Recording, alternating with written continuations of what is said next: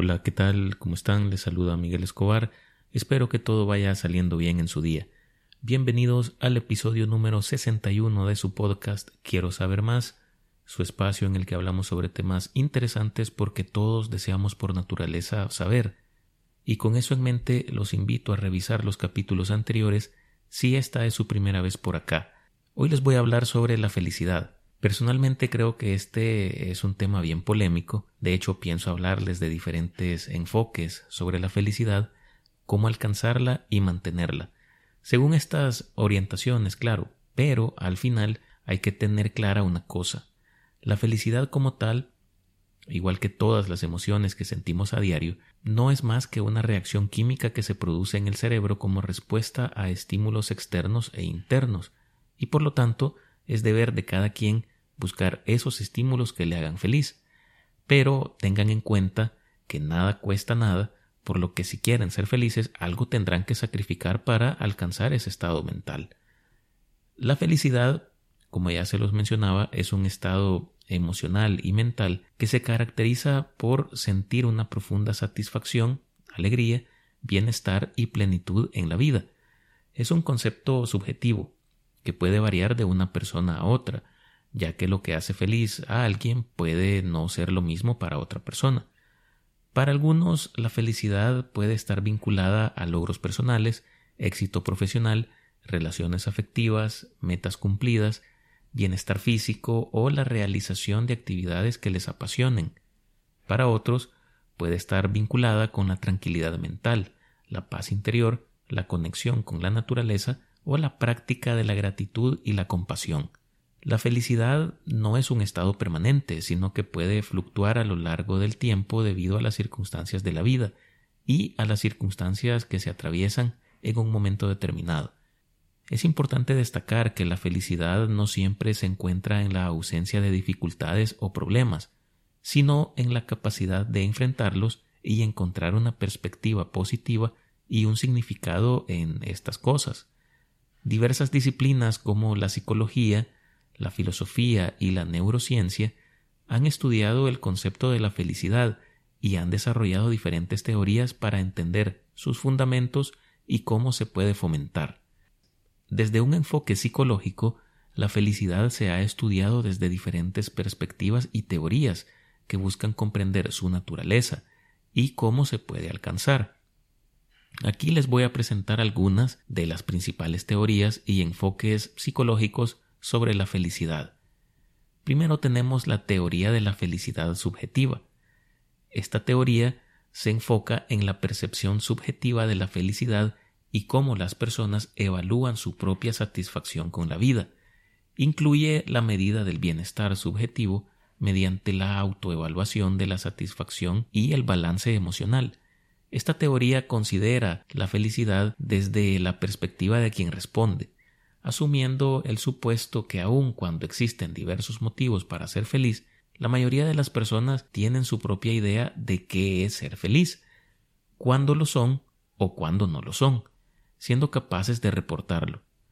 El componente subjetivo es lo más relevante en esta teoría, pero recordemos que como seres humanos, una de las reglas eh, generales que nos gobiernan es la convivencia y el cambio, por lo que es válido, creo yo, recordarles quizás con un enfoque un tanto ético, que a veces lo que nos puede llegar a hacer felices compromete la misma felicidad e incluso el bienestar de otros, o, por qué no decirlo, el bienestar de nosotros mismos.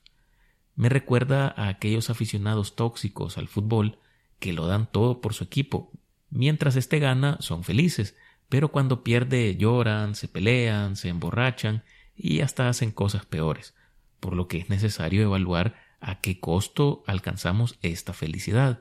Y por otro lado, les mencionaba lo del cambio, porque muy probablemente lo que nos hace felices hoy no lo será después o no lo era antes. Así que eh, cuidado con quedarse enganchados con cosas, comportamientos o incluso personas que antes nos hacían felices, pero hoy ya no. Tenemos también la teoría de la autodeterminación.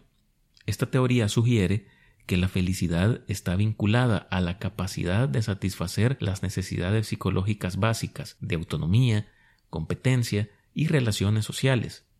cuando una persona experimenta un sentido de control sobre su vida, se siente competente y conectada con otros. Es más probable que experimente la felicidad.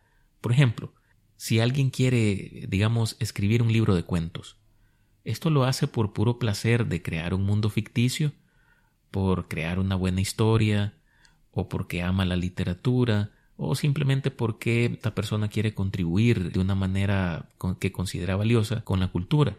Aquella persona que quiera o tenga ese deseo de realizar esta acción deberá saberlo porque es que quiere realizarla. Esta teoría en particular está vinculada con aspectos muy elevados de nuestro ser o de nuestra personalidad, como lo son eh, las capacidades físicas, mentales y emocionales, así como eh, también a las razones por las que decidimos hacer lo que nos proponemos. En ese sentido, debemos tener claridad sobre estas condiciones de nuestra persona. De lo contrario, el ideal de felicidad que perseguimos puede ser efímero o, en el peor de los casos, insatisfactorio.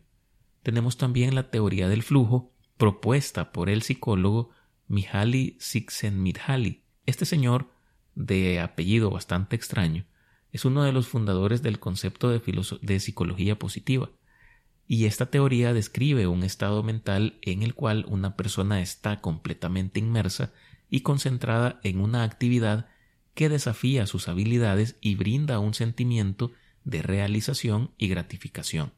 El flujo se asocia con una sensación de felicidad y bienestar. La teoría tiene en cuenta la vinculación que existe entre ciertos estados emocionales como la ansiedad, la apatía, la relajación, el aburrimiento, la preocupación y el control. En el centro de la teoría del flujo, todos estos estados de ánimo se juntan durante un gran desafío o ante una gran demanda de habilidades y es en este punto en que el flujo se desarrolla.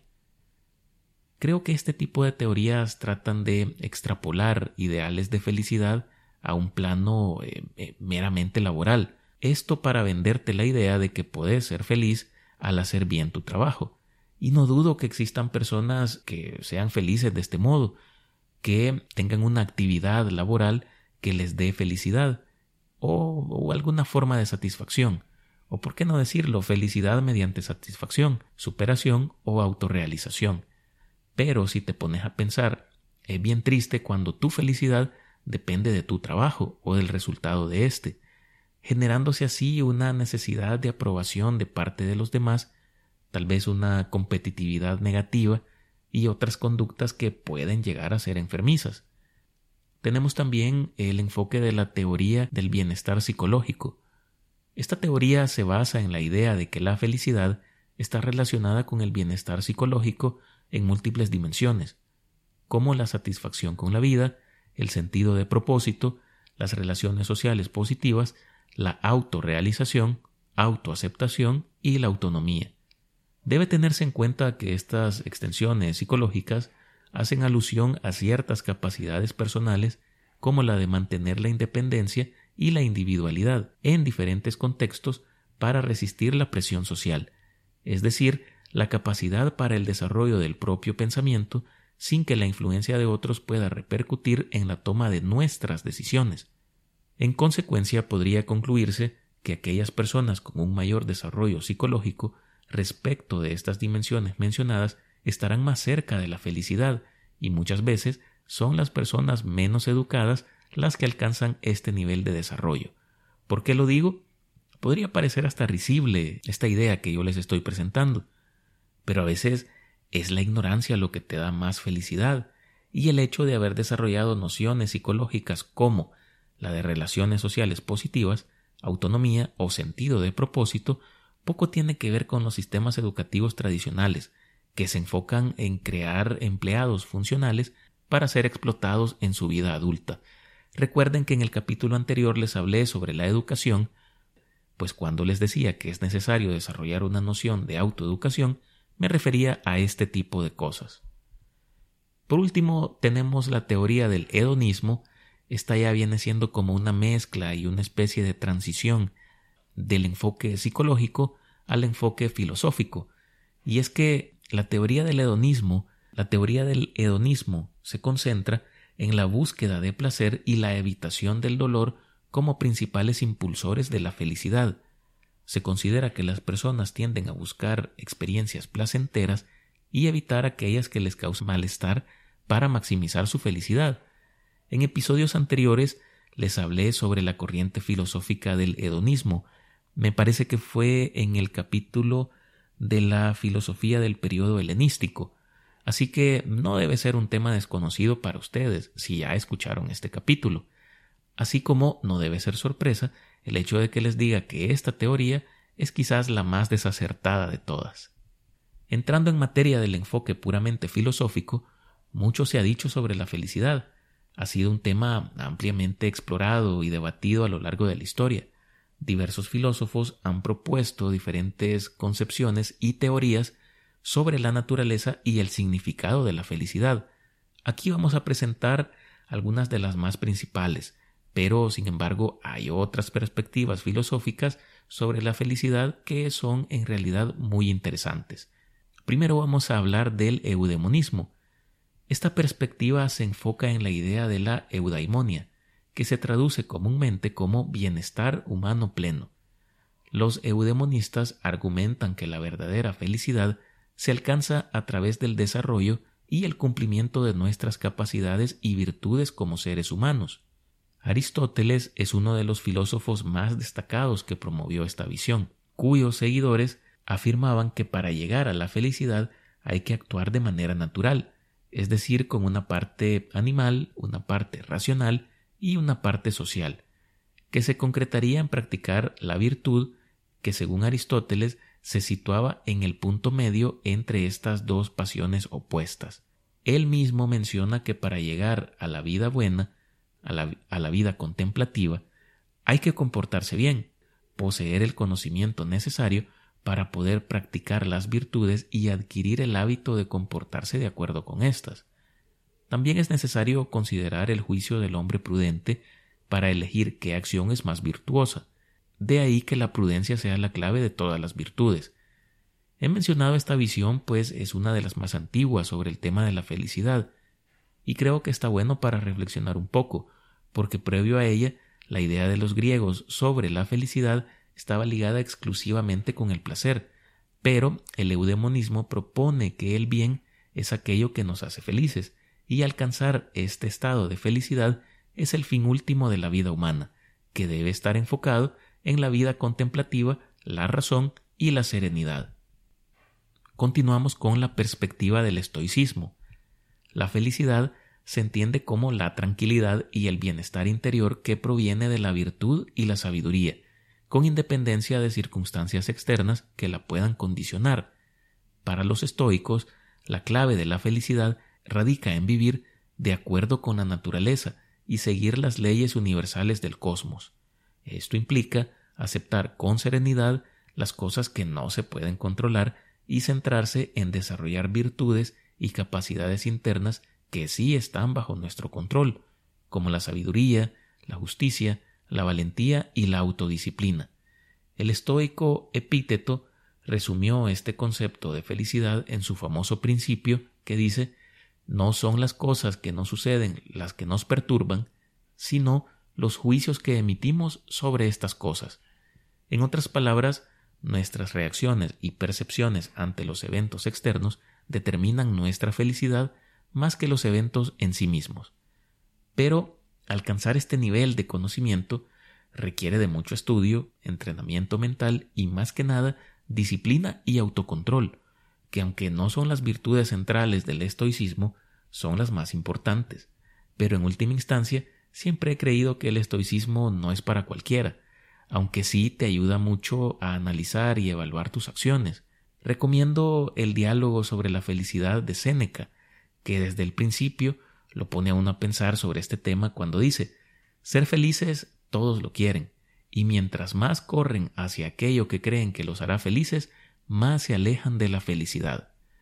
Séneca nos previene sobre perseguir aquellos yo les llamo espejismos de felicidad que pueden conducirnos fácilmente a la miseria y a la tristeza, y más bien reflexionar sobre aquello que ciertamente puede aportarnos el bienestar de la felicidad.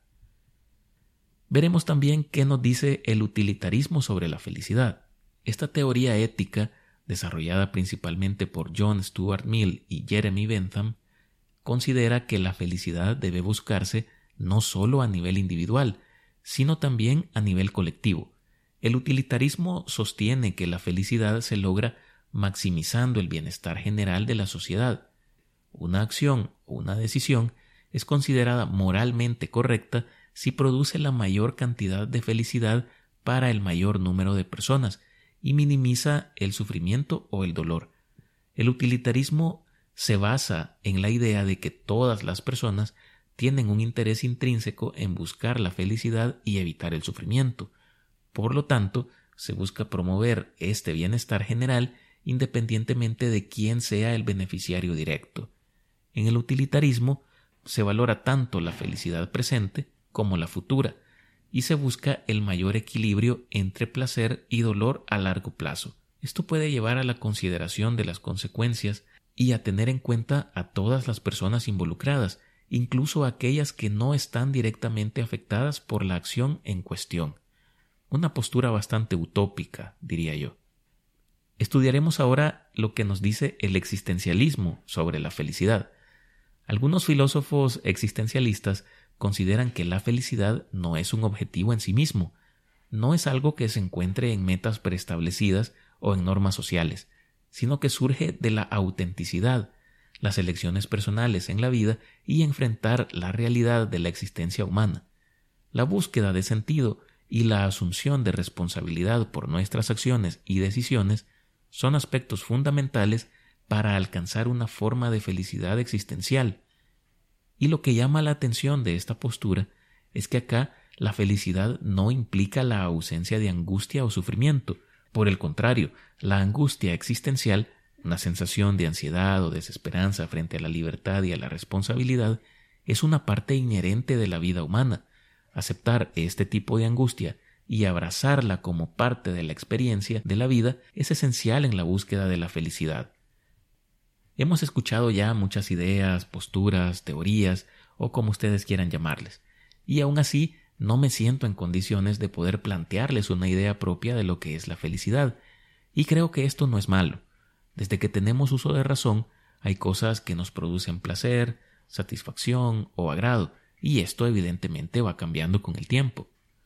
Como lo sugieren los existencialistas, estas sensaciones no deben estar condicionadas a nociones preestablecidas de cosas que se supone que nos harán felices, primeramente porque cada uno tiene su temperamento distinto, y no respondemos de forma similar a los diferentes estímulos específicos a los que se nos expone en el día a día.